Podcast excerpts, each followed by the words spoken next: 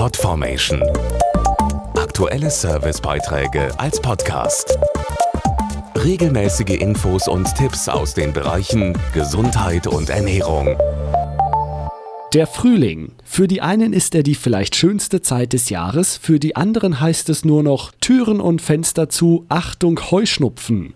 Die vielgepriesenen blühenden Landschaften führen bei Betroffenen zu einer laufenden oder verstopften Nase.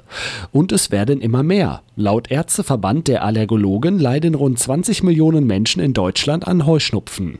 Und das klingt dann ungefähr so. Heuschnupfen ist echt nervig, weil meine Nase dann immer so verstopft ist. Extremer Schnupfen, entzündete Augen. Meine Nase fängt dann an zu laufen und wird alles rot. Für Allergiker kann das Leben mit dem Pollenflug zur täglichen Herausforderung werden.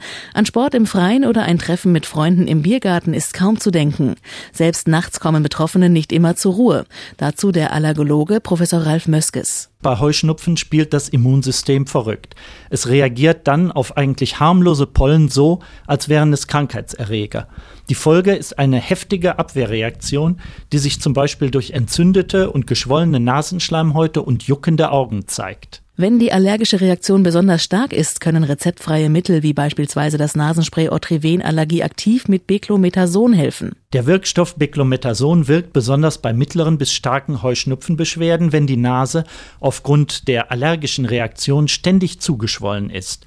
Beclomethason wirkt zweifach gegen Heuschnupfen. Es lindert einerseits die Symptome und bekämpft zugleich die Entzündung der Nasenschleimhaut. Zusätzlichen Schutz bietet ein Pollenschutzgitter vor dem Schlafzimmerfenster.